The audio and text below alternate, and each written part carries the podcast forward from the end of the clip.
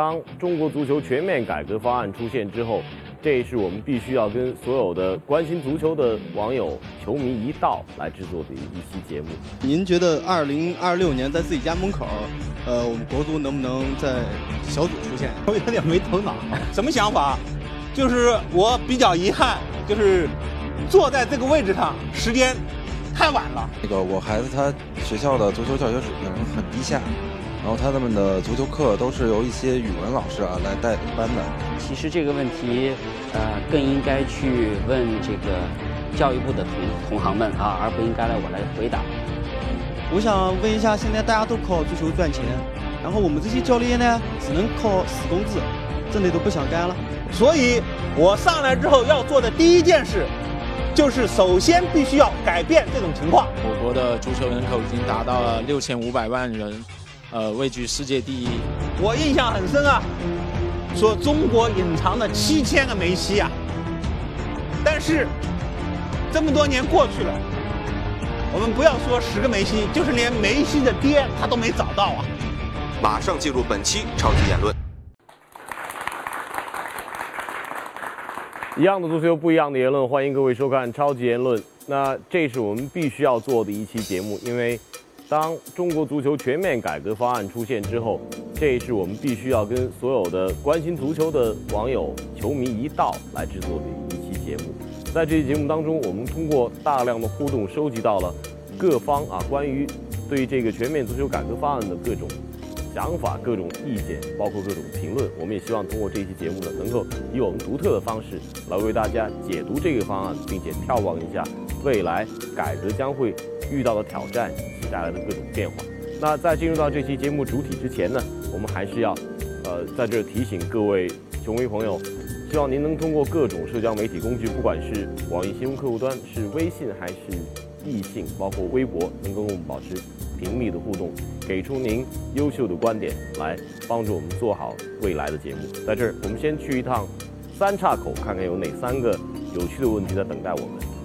啊，第一个问题是来自于众多网友啊，众。其实这不是一个 ID 名称，是有好多网友都在提问，就皇马到底出现了什么问题？为什么近期，呃，整个状态比较低迷？这可能也是我们未来啊想要做的一期专题的内容。呃，在这儿呢，我个人做一点解读的话，可能还是，呃，皇马最近状态的起伏，我觉得应该是在他们夺取欧冠十冠之后啊，整个球队的架构这方面的攻防的失衡。暴露出了一些存在的弊端，特别是在中场方面，我们看到当莫德里奇、当 J 罗，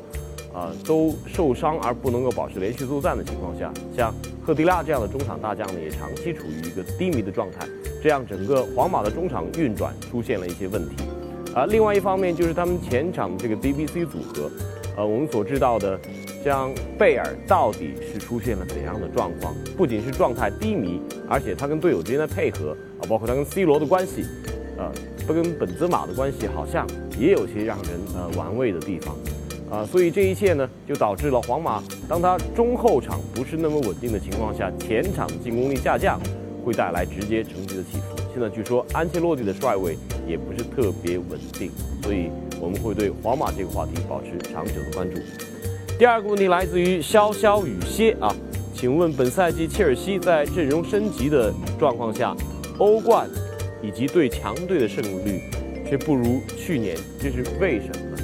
我觉得一个很大的原因，切尔西，我觉得是穆里尼奥在这一年当中，他对于轮换啊有些过于保守和谨慎。呃，我们看到在切尔西这个主力阵容当中，我们所熟悉的一些球员啊，包括边防线上的伊万啊，中卫特里啊，左后卫阿斯皮利奎塔，包括中场的马蒂奇、法布利亚斯，前场的阿扎尔。迪克斯塔这些球员几乎是没有太多轮换的，除非是像迪克斯塔或者说其他球员出现一些啊伤病。就像穆里尼奥自己在欧冠被淘汰之后呢，他也提到说，英超对于球员的这种体能方面的压力要比其他的联赛更大，而英超又没有一个冬歇期，所以我们看到切尔西状态恰恰也是如此。到了圣诞新年这段时间，状态有所起伏，而之后两三个月的比赛呢，他似乎很难调整出一段啊保持。赛季初那种竞技状态的进攻势头，所以切尔西的成绩，尤其在打强队的时候，他的战绩并没有提升，甚至有所下降。但是不管怎样，他在联赛当中的领先还是非常出色的。我相信这只是一个阶段性的问题。以穆里尼奥的呃调教能力，包括他对于欧冠的重视，下赛季切尔西的欧战成绩肯定会有所提升。第三个话题来自于陈耿啊，他问这个哈里凯恩会为爱尔兰效力吗？啊，提这个问题是不是因为考虑到哈里凯恩也是一个爱尔兰有这个爱尔兰血统，好像他祖父是爱尔兰人，但是从目前他在英超的影响力、他的进球效率来看，那到目前为止各项赛事已经打进了二十六个进球，我觉得他选择爱尔兰作为自己国际足球的这样的一个国家队是不太可能的，而且从能力论的话呢，哈里凯恩肯定是英格兰队未来非常倚重的一位中锋。呃，在这二十六个进球产生过程当中，我们看到他是一个非常全能的一个前锋。也许每一项啊单一的数字啊单一的这个技术表征可能不是特别出色，但是综合起来非常出色，而且他的体能状况尤其惊人。他对于比赛的这种热情，他的投入应该也非常。最近几场比赛，我看哈里凯恩好像跟队友之间在前场的配合。有一点的问题，这可能跟热刺一直把他当做一个单前锋来设置有关。如果去到英格兰队，由他跟斯图里奇或者说跟鲁尼能够组成锋线的搭档的话，我相信他会成为英格兰队未来非常重要的一位前锋。接下来，请收看本期超杰论的红黑榜。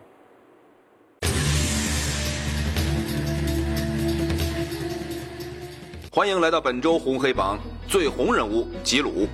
欧冠输给摩纳哥一战发挥失常后，吉鲁强势反弹。在联赛与西汉姆的比赛中，吉鲁奉献一传一射。最近八场联赛，吉鲁打入六球，并且助攻三次，参与了九个进球。最黑人物，C 罗。在皇马对阵莱文特的比赛中，C 罗不但没有进球，而且还与自家球迷发生了不愉快的事。皇马头牌对着伯纳乌看台爆了粗口。最佳瞬间。鲁尼创意庆祝，曼联三比零击败热刺，鲁尼打进一球。进球后的他做出了一个很有特色的拳击倒地庆祝动作，回击媒体的质疑。最犀利吐槽：自从校园足球上升为国家战略后，洛阳市某小学开始自编足球操，在大课间推广足球操。然而网友纷纷吐槽：足球是用来踢的，不是这么玩的。最奇葩新闻：前切尔西前锋卡卢破坏柏林墙遗址被人举报，将面临一万欧元的罚款。从图片上看，卡卢拿着锤子和凿子破坏柏林墙。遗址展览馆工作人员称，自己看到举报视频的时候，吓得差点从沙发上掉下来。本期超前论的封面故事当然跟全面足球改革方案的面试有关。其实最早呢，在二月二十七号的中央关于深入。改革的会议上就提到了这个方案，但是方案全部公布呢，是在三月十六号，在两会结束之后。我们看到这个呃，国务院办公厅关于印发中国足球改革发展总体方案的通知，里头提出了大量重量级的方案，啊，这是一个全面改革的方案，其实也是一个全面的足球挑战。这当中包括了积极申办世界杯，足协与体育总局脱钩，研究推进发行以中国。足球联赛为竞猜对象的足球彩票，等等相关的内容啊，这确实是一条重磅的消息。就在三月十六号，新闻联播用了二分十五秒的时长来报道这个改革方案，而在三月十六号的晚间新闻当中啊，前后用了四条新闻的篇幅来介绍这样的一个全面改革方案。这可能是中国足球历史上一件呃可以说划时代的一件大事，因为以往关于足球任何改革或者说一些新生事物的推进都没有上升到一个国家和中央的层面来进行推行。我们看到所有的主流媒体、官方媒体啊以及民间对于这个方案，呃，也有人称之为是“国五十条”，有了非常非常呃深入全方位的解读。那这个方案的存在，我觉得通过各种公共途径，我们都能够获取其全貌。但是这个方案在民间会产生怎样的影响？它会给我们未来的足球生活，会给整个这个社会的现代化发展带来怎样的变化？这是我们过去几天啊着力和我们的超级言论的网友来进行交流的一些核心话题。首先啊，球迷希望能够足球场地能够多一些，让足球真正发展成为一项全民运动。这应该是符合全面改革当中中期目标的呃一项内容。但是这样的一种要求，这样的一种关切，更是从时空两个概念方面啊，对于足球改革未来的变化能够有所期待。时间希望能够有更多踢球的时间，我觉得尤其对于青少年啊校园足球而言，而空间呢，希望场地能够得以改观，这可能会未来给所有跟足球场馆相关的产业带来很多新的商业机会。第二条是让足球回归校园，加大校园足球的规模，这是大家关心的一个话题。但是这个话题未来会延展成怎样的状况，也尤其让人关心，因为。教育部在去年其实已经放出风来啊，关于三年要建成两万所足球特色学校等等这一系列的呃建议，包括呃每天都有一个小时踢足球，让孩子们接触足球这样的一些做法。那校园足球会不会达到这样的一个高度？这也是我们网友所关注的。第三条是关于中国足协，中国足协深度的管办分离，由专业的人来做专业的事。啊，这可能就不仅仅是对于中国足协、对于中国未来体育改革提出的一些要求了，有可能会对社会其他领域的这种机构改革带来一些榜样的作用。因为我们都知道，中国足协作为主管中心啊，作为中国国家体育总局下面的一个职能部门，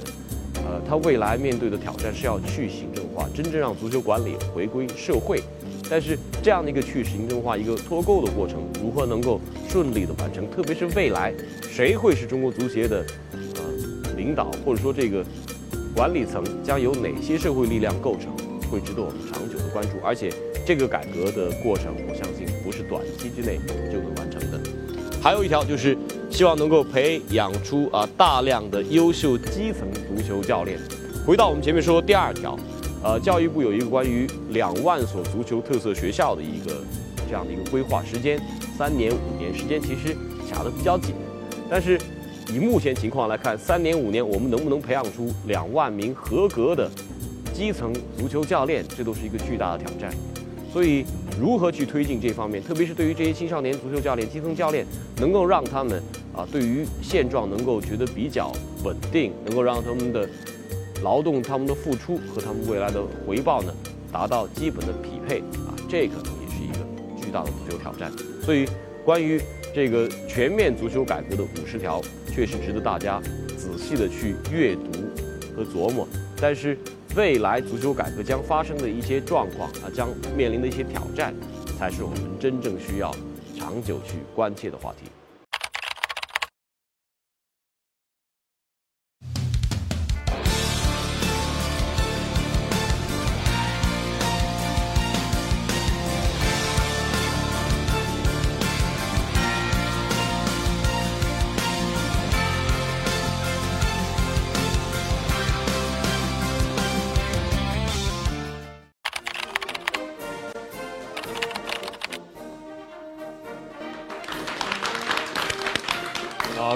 领导、各位嘉宾、各位媒体朋友们，大家上午好。今天是二零二零年的一月一号，那我们举行的这个新闻发布会呢，也是为了二零二六年世界杯的一个筹办会议啊。同时呢，也希望能够通过这个会议呢，我们能够回顾一下中国足球改革这五年来取得的重大成就啊。在这儿呢，请允许我先介绍一下今天与会的领导啊，在座的呢有中国足协现任主席马德兴先生，还有中国足协现任秘书长傅亚宇老师。呃，我们都知道，足球已经成为了中国社会最为重要的一个生活领域。足球也在改变着我们的生活，而且呢，我们在过去五年取得了重大的工作成就呢，就是获得了2026年的世界杯主办权。啊，那非常感谢马主席和副秘书长给我们，他是正秘书长，虽然他姓傅，给我们做的这么详细的工作介绍啊。对，今天到会的媒体朋友也非常多。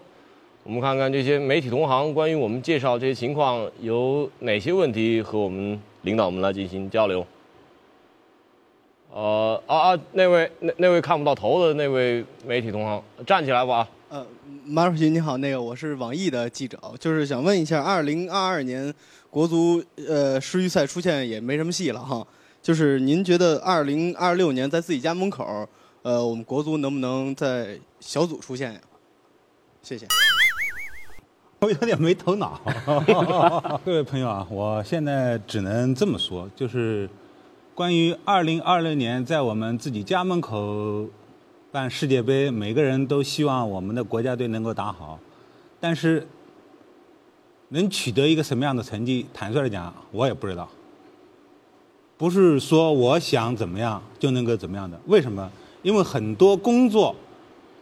不是说从现在开始就能够来得及做的。举一个很简单的例子，要小组出线，首先我们必须要具备一支具有国际竞争力的一支队伍。这也就是为什么，当二零一五年一月份，啊，应该是三月份，我还是一个记者的时候，我为什么当时面对二零零零年龄段国少队连输？越南连输缅甸的时候，坚决要求中国足协，呃，让当时的国少队的主教练李克林克下课的一个很重要一个原因，为什么？因为他当时就在毁我们的孩子。那批球员就是现在的两千年龄段的，就是当时两千年龄段的球员是十六岁，十年之后。就是我们将在我们自己家门口准备世界杯的这批球员，但是我们可以看到，回想一下，五年前我们连亚洲少年锦标赛的预选赛都出不了线，我们是一批什么样的一批球员？那么现在大家都在谈说世界杯二零二六要争取小组出线，尽管我们是东道主，但是我们人在哪里？队员在哪里？所以我有一个想法，可以跟大家交流一下。什么想法？就是我比较遗憾，就是坐在这个位置上时间太晚了。如果早个五年，可能就不是这么一个做法了。所以，二零二六世界杯，我只能说，我们尽我们现在所有人的最大的努力，去争取给大家。创造一个好的成绩。呃，这这呃，打断一下，这不允许有掌声啊！这个回答不允许有掌声。嗯，马主席的意思就是，他如果早几年，他如果早一任或者更早一任当上中国足协主席的话，二零二零年小组赛出现肯定有戏啊，甚至有更大的戏。呃，下一位提问的媒体朋友，那个我孩子他学校的足球教学水平很低下，然后他们的足球课都是由一些语文老师啊来代理班的。呃，就想问一下，今后的呃工作对于足球教学这方面，会有一些什么样的具体的措施，来提升这个足球教学这一块？好，谢谢。呃，其实这个问题，呃，更应该去问这个教育部的同同行们啊，而不应该来我来回答。当然，我们这个足协也是在这个校园足球活动当中啊，尽了自己的很多的努力。呃，我也可以在从我的角度来给这位家长啊。呃，解释一下我们目前校园足球所面临的一些呃现实的情况。呃，就像刚才这位家长说的，可能现在我们这个校园足球的老呃师资力量啊，足球的师资力量可能还存有不足。呃，但这个问题的造成的原因是什么呢？啊，不是现阶段的原因，我们说还是历史遗留的问题啊。呃，在很长过去的很长一段时间以来。啊，我们的这个教育系统内，应该说这个足球基础比较薄弱，啊，别说是有真正有足球专业特长的体育老师，哪怕自己能踢两脚球的体育老师，都非常少，啊，所以刚才这位这样提到这个语文老师啊教足球课啊，这个这个现象呢，我自己呢是没有听说过，可能在某些地方啊会存有这些特殊的案例，那么我相信这是。这个发展中的一个问题，但是我想，经过我们这个呃足球人、教育人啊持续不断的努力，这个问题，我相信在未来的某一个时间段，应该是可以得到比较圆满的解决的。三位领导好，我是一名来自基层的足球教练。我们那个学校也培养了不少好苗子，但都被一些大俱乐部免费牵走了，我们什么都没有。我想问一下，现在大家都靠足球赚钱，然后我们这些教练呢，只能靠死工资，真的都不想干了。我想问一下足协的领导，能不能有一些措施改革，给我们提供一些技术性的保障？谢谢。主席，这个问题我认为应该由你先回答。这位朋友是南京的是吧？啊，对。江苏的是吧？哪个媒体？现在在哪个媒体工作？我是教练。他是基层教练，教练对基层教练。啊，基层教练。嗯。应该这么来说啊，这个问题不是现在就有的，十年前就已经存在这个情况，但是很遗憾，嗯、在我前面的几任任期的领导里面，始终没有解决这个问题。但是这个问题呢，国际足联其实很早就有规定。为什么呢？就在国际足联的球员转会规定里面，呃，最早是应该是在上个世纪九十年代的时候，国际足联规则里面就有了。但是很遗憾，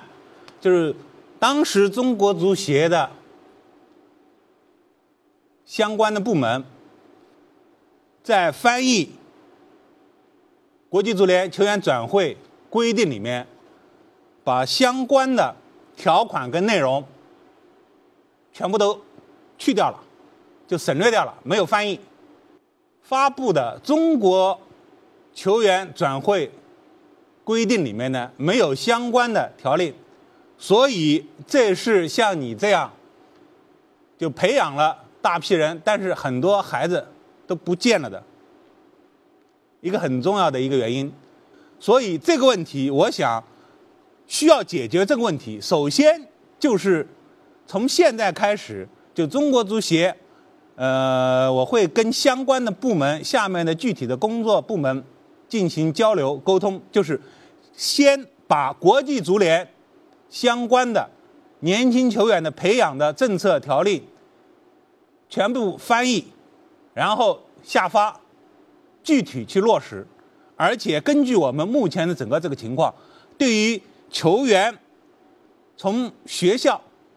到俱乐部梯队，我想应该根据国际足联的相关的规定，我们在拟定我们自己的整个这个转会的条令或者是规定，使得这些最基层的教练能够受益。差不多应该是七八年前，我还在当记者的时候，我曾经去过日本。去采访过，当时日本的国家队里面，我相信大家都很清楚，正好是本田圭佑啊、长友佑都啊、米兰双雄这两个队里面效力的时候，长友佑都是从日本的明治大学毕业的，然后先前，呃呃，从明治大学呢是从学校里面一步步出来，完了之后转会去了日本的京东，呃东京 FC，然后。从东京 FC 转会去了切塞纳，是一百五十万美金。但是当年我去采访的时候，我去长佑佑都的小学，然后他们告我一件事，就是说长佑佑都转会去了之后，连他的小学都拿到了一笔转会费，折合人民币当时价钱应该是差不多三万块钱左右。那么，日本为什么发展比我们这么快？为什么人家的教练愿意从事青少年工作？我想，在座的这位教练，恐怕你也不是希望说能够像球员一样培养出一个球员要个几十万，说给你一百万转会费一百万，给你个六十万七十万，我相信你可能他要个三万就够了，有个三万，你可能已经很满足了。因为这个三万是对你工作的一种认可，但是过去很长一段时间以来，在中国足球最做的最不好的一点，就是忽略了、忽视了基层教练员所做出的努力。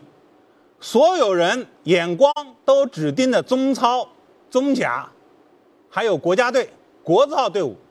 但是对基层是从来不重视的。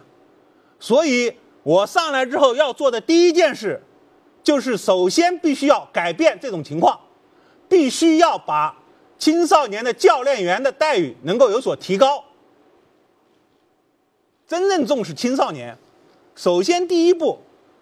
是需要改变青少年教练员，就是我们需要培养出一批优秀的教练员。就是在反赌扫黑之前，当时的中国足协的几位领导拟定了一个 Top Ten 的计划。这个 Top Ten 的计划是什么？就是培养十名优秀的。年轻教练员，这其中的人选具体包括祁宏、李小鹏、啊杨晨、苏茂贞。但是大家都很清楚，两千零九年时候，啊发生了一件很重要的事，影响了中国足球后面的发展的事。这个事情发展之后。这个 Top Ten 的计划就被彻底废掉了，所以我觉得核心问题还是青少年。所有人都在谈青少年，但是真正落实到青少年的时候，完全就是另外一个概念。好，那呃，谢谢主席的回答啊，这个我我们下一位媒体朋友。各位领导好，我是 CCTV 的记者。呃，我想请问副秘书长，足协和体育总局都已经脱钩五年了，但是我们似乎没有看出足协有哪些变化。请问为什么足协的改革这么困难？呃，我修正一下，变化肯定有。这马主席就是足协新的变化。呃，秘书长，待会儿再解释一下有有没有其他方面的变化。马主席现在有行政级别吗？没有。啊，这是符合改革要求的。呃，我们在二零一五年提出啊，国家提出这个我们中国足球协会啊，作为国家一级社团啊，呃，脱离于以原先的这个体育总局的这个系统啊，这五年来，我觉得我们还是有很多变化的。就像刚才啊，严强同志说到的啊，我们这个马德兴主席啊，他就没有行政级别啊，包括我本人也没有行政级别，这是作为社团的工作人员。呃，我觉得我们的记者朋友们也好，媒体朋友们也好，呃，应该看到这五年来，呃，足协在体制上的啊某些进步和变化。当然，我相信啊，可能这些变化和进步还没法满足于大家这个以前的期望值，这是呃，我觉得是正常的，因为我们的这个体制延续了几十年的时间，啊，要呃一夜之间我们做了一个转变，我觉得体制的转变。可能还是次要的，更重要的是我们所有的足协的工作人员，啊，他思维方式的转变。我们知道以前我们可能啊是局长、嗯处长或者是科员啊，都是带有行政这个色彩的啊工作人员。那么我们在这个工作的风方式上、风格上，可能就跟现在我们作为这个社团，可能会有一些差距和变化。我觉得我们呃媒体朋友们也要给我们这些工作人员们一定的时间来适应啊，这样这种转变，我觉得是需要时间的。那么从总体来讲，我觉得我们应该看到啊，这这个足协，我们中国足协这个脱离于行政系统，从长远看一定会有利于中国足球的发展。发展中当然也会遇到问题，这也是非常正常的。我相信我们能够在发展的过程当中啊，把大家。目前感到不满意的地方啊，看到的一些问题，去逐步的再去推进改革。刚才马主席说到的啊，我们整个中国足协呃还是也有党组织对吧？我们也是有一些呃要跟上级领导、跟我们的这个国家领导人啊，需要有一些就汇报，我们也要听取更高层领导人的一些指导意见。我相信这个大家也是可以理解的嘛，对吧？这也是中国足球发展所必须需要的东西。那我们下一位媒体，好，后排那位同学。呃，各位领导好，我是来自足球狗杂志。根据足足协的统计，经过这五年发展，我国的足球人口已经达到了六千五百万人，呃，位居世界第一。但是有不少的外媒对此的对这个数据提出了质疑，对此你们怎么看？谢谢。这个六千五百万足球人口的统计分析啊，两位领导看谁能给我们做一个做一个解读？记得应该是十年前吧，就是二零一一年的时候，当时好像还是我的前任领导韦迪，当时他在的时候，国内的媒体啊都说啊，中国的足球运动员只有八千。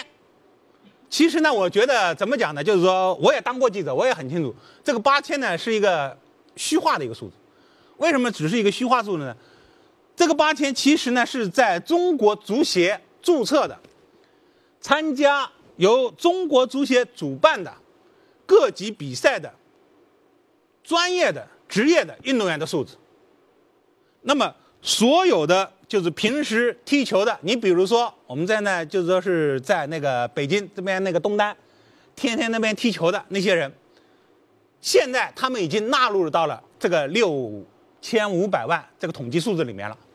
但是在十年前，这些人是不在啊统计这个数字里面的。我印象很深啊，就是二零一五年，中国足协、中国足、中国足球那个足球改革方案推出来的时候，外媒惊呼说中国隐藏了七千个梅西啊。但是这么多年过去了，我们不要说十个梅西，就是连梅西的爹他都没找到啊。现在我们再来谈二零二六年，中国在世界杯赛上能够取得一个什么样的成绩？主席，您别老回到这个第一个问题啊。我觉得很不合时宜啊，对吧？我刚才接着那个副秘书长的话，就补充一下，就到这里，好吧？咱们下面继续记者朋友们提问啊，继续继续提问，下下一位提问的啊，对对对。呃，三位老师，大家好，我是中超嘚吧嘚的记者。然后我想请问一下傅老师，就是最近有赞助商表示，如果说足协要是规定中超球队的队名中去掉赞助商名称的话，他们将会考虑撤资。然后您对此是怎么看的？呃，这就涉的涉及到一个我们职业联赛，呃，这个市场运作的这么一个一个问题啊，我是这么理解这个问题，呃。可以这么说啊，我觉得我们这个，呃，我们五年前的这个总体方案中提出啊，要鼓励一些有条件的啊一些俱乐部啊，能够争取呃在这个名称上叫去企业化啊，这个像我们应该说是欧洲的啊成熟联赛去学习，争取是形成社区化的这么一个呃常态化的一种模式。我觉得这种提法从，呃长远看，我觉得应该是符合足球发展的规律，或者说是符合职业足球发展的规律。呃，刚才您提到这个问题呢，啊，这个这个模式应该说持续了比较长的一段时间，呃，也逐渐的啊，我相信有一些品牌，啊，有一些俱乐部的品牌，可能它的名称已经简不是简单的说一个企业名称这么简单了，可能已经已经具有某些。啊，地域化或者社团化的概念，那么我相信这些俱乐部啊是有条件，我们说在名称中去啊企业名称这种概念啊，当然并不是说每个俱乐部我们都强行要求啊在现阶段啊一定会要去掉企业的名称啊，我相信不管是企业也好啊个人也好，呃投资我们的这个职业联赛，它作为一个投资方，它一定会有它的呃。权利的诉求，我看这也是大家可以理解的啊。呃，花了一笔钱，我希望得到啊某些回报，这个在生意上面，我觉得是非常成立的一个逻辑。那么，我想呃，我们说的这个在名称上啊去掉了这个企业的名称，那么我们相信我们会在其他的呃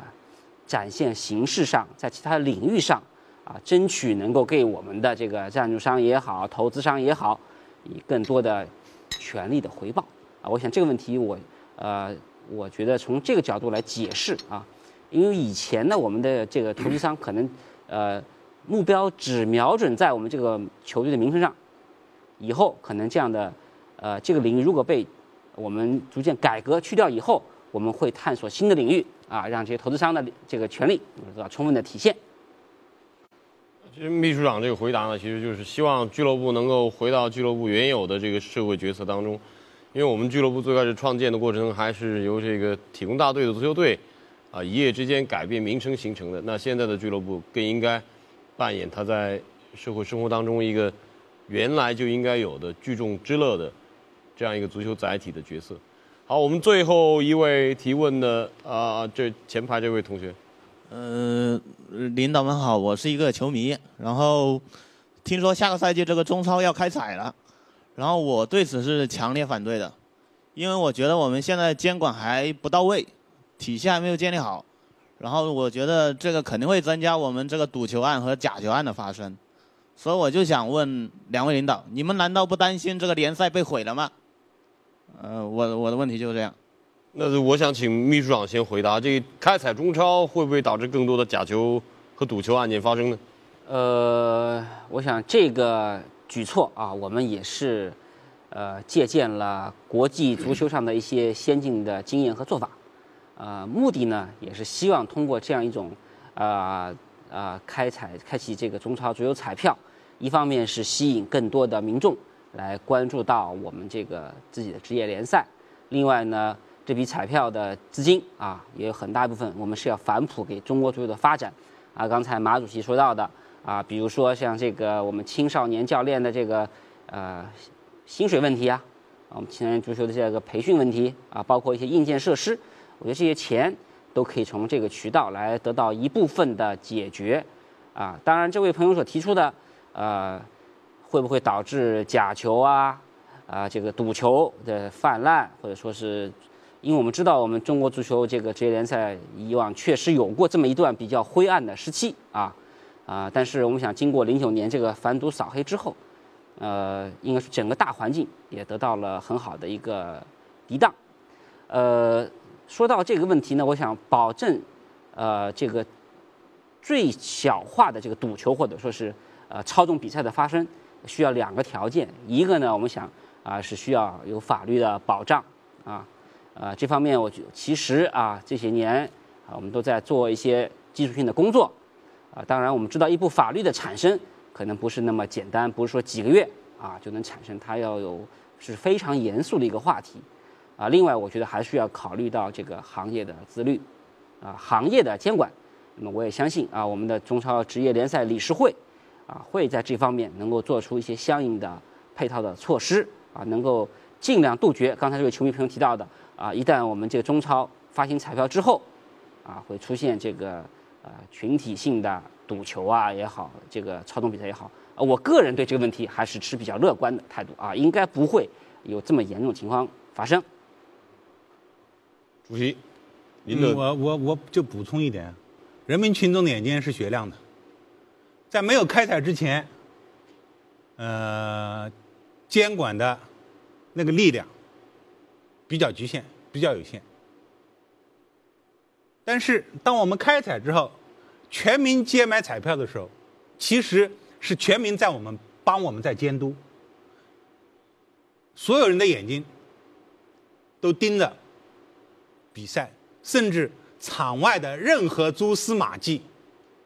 有任何接触，都会帮的。等于是我们让我们的彩民。在购买彩票的同时，也扮演起了另外一个角色，就是这满大街的大街小巷各个角落，全部都是我们的监控的力量。因为，在场上表演的就那么二十二个人，所有人的面孔都会为各位彩民们所牢记。所以，我相信，当我们开采之后，我们的监管的力量。是比现在，在比没有开采之前，是更加壮大了。而且，我们为了开采，各个方面都设立了举报电话，任只要有任何蛛丝马迹，大家都可以打电话号码，就是三七二十一，对吧？三七二一，这也是马主席家里的热线电话。那啊，谢谢各位对我们这次新闻发布会的支持啊！啊，感谢啊，感谢各位媒体捧场啊！啊，刚而且这个咱们这个新的足协呢，在改革之后呢，也有了更多这个作为一个社团啊，这是秘书长交代的，呃，这个工作流程。所以呢，这个新闻发布会到此结束啊，也没有什么工作午餐，也没有车马费啊，大家该走就走吧。谢谢各位参加。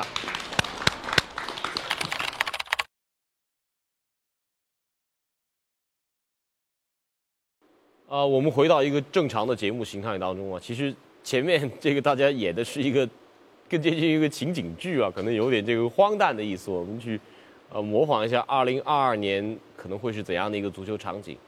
这一切呢，都是基于对于这个全面足球改革方案的一个解读，各自的解读。可能我们演各自的角色都会有些有些累，尤其是尤其是秘书长啊，这个一个忍辱负重的一个秘书长挺累啊，这主席太强势了，是吧？没错。其实我觉得刚才我们是以相对比较调侃的方式来，呃，预判一下我们的发展。像我觉得是这样的，就是我们刚才呃可能的情场，大家会感觉会好像感觉上好像对这个整体方案是一个负面的一个情绪。实际上我只是想说，我们用这样方式提醒大家，方案本身其实并不差，只说在执行的过程当中，想要达到我们的目标的过程这个道路当中，会有很多的坎坷和曲折。没错。啊，具体的工作会有很多现实的问题。我觉得我们要把问题和困难。要给它充分估计到，如果我们在某些环节，如果我们没有充分的估计，我觉得我们可能会面临措手不及的一些一些状况。对对，我在其实这个节目的呃开篇的时候，我也提到一个，我觉得这是个全面改革，可能也是个全面的挑战，因为改革覆及到了这个覆盖到了足球的每一个方面，但是每一个方面呢存在的问题又都不一样，而且我们现在意识到就是，呃，中国足协啊，这个作为一个过往的一个管理机构，它是要去行政化，它是要跟这个。呃，体育总局脱钩，但是未来足球改革还是需要有一个一个，我感觉一个这个中央的一个协调机构，它能够把各种力量组合起来，不管是来自于社会啊，来自于传统这个呃政府力量，包括是教育啊、体育各方面啊，都得要整合起来。所以这个难度确实是非常非常大的。对，其实在这个过程当中，嗯，还有一个很重要一点，就是因为在刚才那个虚拟的那个情景里面，就是。直接就是说是上来就是谈的，就是说二零二六年世界杯取得什么样的成绩的问题，对吧？其实怎么讲呢？就是为什么实行这个改革？我个人感觉，其实还有很重要一点，就是这一次整个改革的出发点，恐怕不只是说在竞技成绩上面啊，因为整个这个所有五十条里面没有一条是关于成绩的，没错，对吧？那么为什么要改变这种情况？其实我们可以回想一下，先就是说，先回到足球，回到体育。过去很长一段时间，我们一直实行的是奥运战略跟那个全民健身整个这个战略，这个两个战略，对吧？对。那么评价体育工作，或者是评论体育的时候，都是成绩是唯一的标准，对吧？这个理念已经贯穿了过去中国体育发展的很长一段时间。那么中国老百姓也好，中国的媒体也好，谈论的时候，好跟不好就是看成绩，对吧？嗯。但是这一份整个足球改革的整个这个方案，我觉得很重要一点，就是需要我们首先在理念上发生一个根本性的转变或者是变革，就是什么？评价一件事情的时候，尤其是在我们谈到足球的时候，恐怕不是成绩是唯一的标准，成绩重要不重要？很重要，尤其在竞技足球方面，对吧？因为竞技体育，说你不要成绩那是不可能的，对对吧？对，这很重要。但是现在，呃，中央也好，国家政府也好，高层这么重视，他站到了这么一个高度来拟定这一个方案，恐怕就竞技成绩已经不是很重要的，或者说是唯一的一个标准，而是更重要的。是首先让我们在整个这个理念上要发生一个根本性的转变。为什么？你比如说举一个很简单的例子，就像脱钩这个事情，没有任何一个领域，没有任何一个项目，没错，做过尝试过。对。但是我们现在拿这个足球来进行尝试，为什么拿足球？我想这个跟它整个这个足球这项运动的整个这个社会化程度有关系。因为足球大家都知道是整个这个社会整个所有运动项目中社会化程度最高的。对吧？我们一直在讲，足球是一个社会的缩影，足球是反映了社会的现实问题，对吧？那么拿这个足球来进行尝试，尝试整个这个脱钩，它未来的路注定了不可能一帆风顺，甚至在某些方面会出现比原先更糟糕的一些情况。为什么？因为它是整个各个领域里面的一个先锋的角色，他甚至有可能扮演一个牺牲品的角色。但是这步要不要走？从目前整个咱们国家的整个这个发展的战略来讲，这一步是必须要走的。这其实是个移风易俗的一个过程啊，所以我看到这个改革方案、全面改革方案，它立的这个近期、中期、远期这个三步方案，在我第一反应当中，我觉得这简直就是三个五年计划啊。根据我们国家以往这个整体国民社会发展这样的一个一个维度来看的话，所以考量这个全面改革方案的成效，应该是要有一个十五年甚至更长时间，甚至二十年啊。我觉得十五到二十年这样一个时间量，我们现在做的各种预想。预见到的问题，或者说能够期盼它的成功，都还是出在一种呃各自对文件解读主观的这么一个阅读一个结果。呃，我感觉我特别赞同马德提到这一点，就是他成绩不再竞技成绩不再是唯一的一个考核标准。那从其他的社会领域，足球领域来看啊，青少年和这个社会生活形态当中足球的这个权重的加重，会不会也是这个改革一个一个非常重要的一个考核？其实，呃，在过去这一年来，我特别密切的关注的中国足球发生的一些变化。这个方案出台，它有了很长的一个酝酿的过程。实际上，我觉得从我了解的情况来看，在我我也仔细的研读了这一份这个总体方案。那我觉得它的目的是什么？就是说，以后我们在从事这个足球事业的这个事情的时候，你做任何一件事情，都能在这个方案里面找到你所对应的它的要求和目标，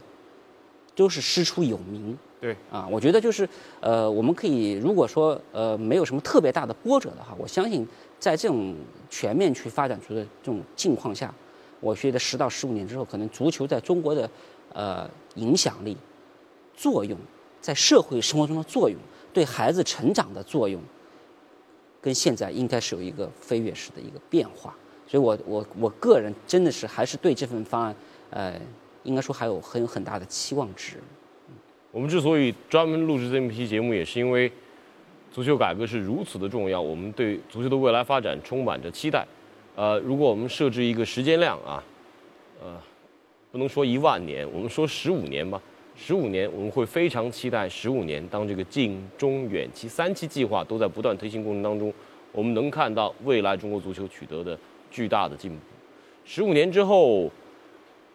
傅亚还在踢球。十五年之后。马德，我还是中国足协主席，我可能还在当记者吧。但不管怎样，我觉得这样的一个改革，这样的一种方案的推行，这样整个氛围的改变，对于我们来说，不管是媒体的从业者还是球迷来说，都是一件大大的好事。我们对未来会充满着更多的期待。呃，在我们节目最后呢，还是要挑选出三位网友啊，围绕这个话题，围绕这个足球全面改革的留言。请两位挑选出一条最有趣的，我们会送一件很珍贵的球衣送给他。观点一啊，全面全面开放二胎政策可能会是足球改革的加特技。一个小孩独生子女生，家长顾虑重重也是拒绝的。当孩子多了，才能让更多家长支持小孩从事足球运动。这想法确实特别啊。观点二，培养整个社会对足球的热爱，兴趣是最好的老师。如果哪天领导干部不喜欢足球了，中国足球的关注度还这么高，那说明中国足球真的有起色了。三，希望科研院校能加入改革，研究如何让黄种人练出德罗巴的身体，让中国的梅西得到更好的生长激素，长得更高更壮。否则十五年后最多也只能比日本足球强一点。呃，两位这三条确实仪态万千，各不相同。选一条，傅傅老师先来给个意见。呃，看了三条，我觉得都是很有个性的发言，应该说是。对。呃，从我个人观点，我可能比较倾向于观点二。二。嗯，我也是二。两位一块二。嗯，对。那好，我们看看这个观点二是哦，这是紫百合幺五二。那恭喜这位网友紫百合幺五二，你得到了二位老师送出一件。肯定不会太二的一位一个一个一个一个礼品。然后前面两位分别是 A K 叶子，第三位是海森堡，同样也非常感谢这两位网友给我们提供的这样有趣的分析，谢谢。